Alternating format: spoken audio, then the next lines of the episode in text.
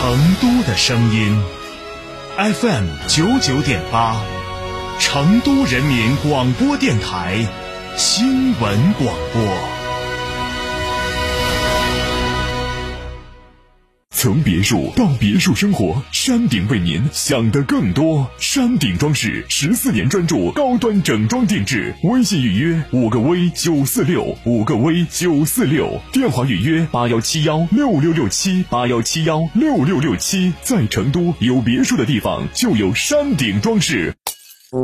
你这孩子这么调皮，怎么不上天呢？还真能！哪里可以？成都广播电视台联合品牌航空举办一起世界体验活动，民航教员指导模拟驾驶，上真飞机体验驾驶舱，培养航空安全意识。听上去还不错。没错，全程托管方式，专业教研团队，生活高品质保障，大人还能畅玩重庆。就在一月二十五号，活动详询八四三幺四五八三八四三幺四五八三。坦克三百新春巨献，至低零首付，至高三十六期零息，更有五年十次免费基础保养，至高七千元置换补贴，祝您无路闯出路。嘉诚坦克龙泉店六五零七六二二二。九九八快讯。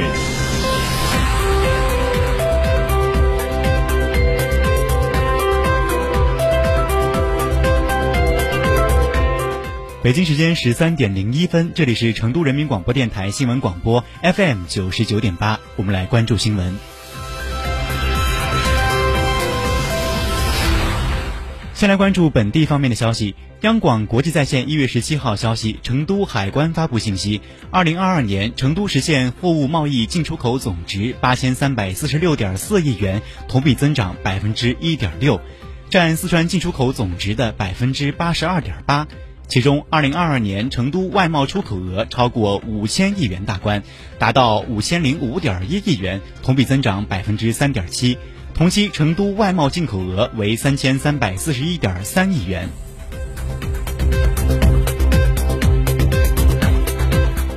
一月十七号消息，从一月十四号至二月五号，成都点亮城市灯光，为市民展现新春夜景。其中，重要区域的景观照明和灯光秀在一月二十一号，也就是除夕夜，将延迟到零点以后关闭，陪大家一起守岁，共同度过一个欢乐温馨的除夕夜。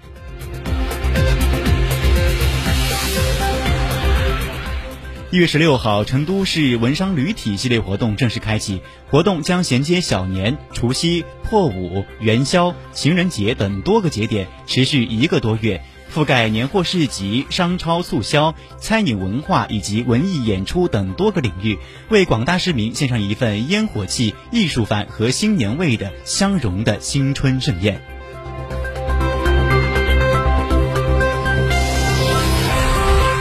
再来关注国内方面的消息。初步核算，二零二二年全国国内生产总值一百二十一万零二百零七亿元，按照不变价格计算，比上年增长百分之三点零。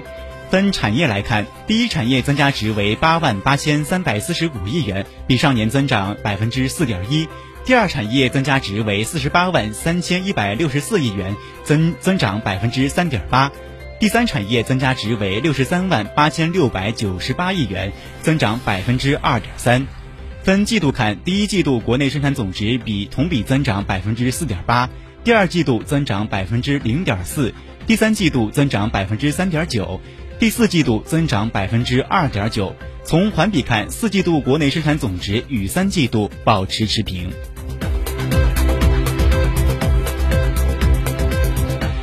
一月十七号，国家统计局发布数据显示，人口总量有所减少，城镇化持续提高，年末全国人口达到了十四万一千一百七十五万人，比上年末减少了八十五万人。全国出生人口九百五十六万人，出生出生率为百千分之六点七七，死亡人口一千零四十一万人，死亡率为千分之七点三七，人口自然增长率为负百分之零点六零。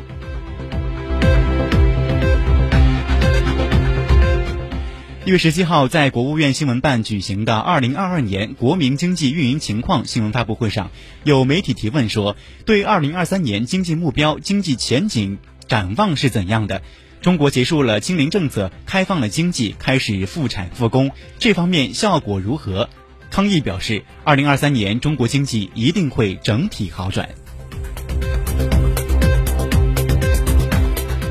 一月十七号，国家统计局局长康毅在国新办新闻发布会上介绍，当前物价总体处在稳定的、可控的状态，为我们多方面储备使用相关宏观政策调控工具留有比较好的良好空间。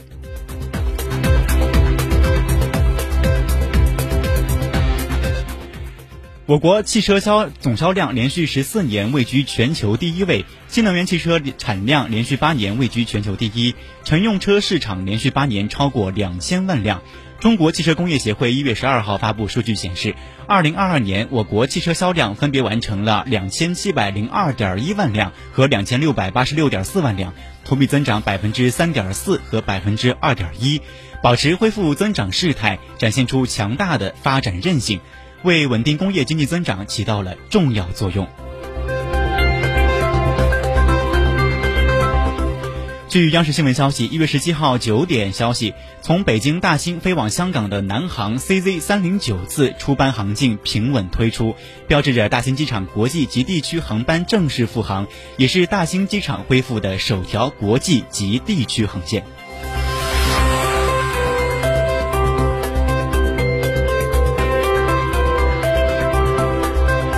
再来关注国际方面的消息。一月十七号，财联社消息，新加坡企业发展局一月十七号发布了该国非石油国内出口数据。二零二二年十二月同比跌幅为百分之二十点六，环比下降百分之三点三，全年涨幅为百分之三。非石油国内出口包括电子和非电子类产品。数据显示，去年十二月新加坡电子出口同比下降百分之十七点九。日本政府近日称，今年春夏之际开始向海洋排放经处理过的福岛第一核电站核污染水。这一决定引发了日本内国内和韩国、菲律宾等诸多国家的反对和质疑。各方表示希望日方认真回应各方关切，以认真负责的态度寻找核污染水的妥善处理办法，而不是唯一的强推排案方案。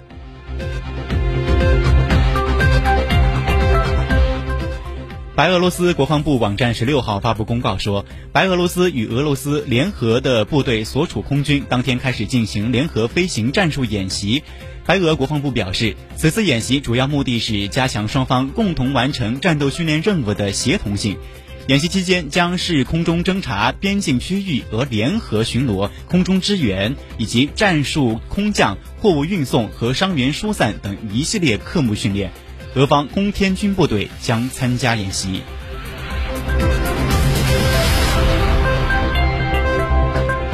韩国政府十五号发布数据显示，韩国人口继二零二零年后达到峰值，连续两年减少，二零二二年不足五千一百四十四万，而单人户家庭数量连续增加趋势。韩国行政安全部门说，截至二零二二年十二月三十一号，韩国户籍登记人口略高于五千一百四十三点九万人，同比下降百分之零点三九。全国家庭总数约约二千三百七十一万个，其中约百分之四十一为单人户，数量达到了。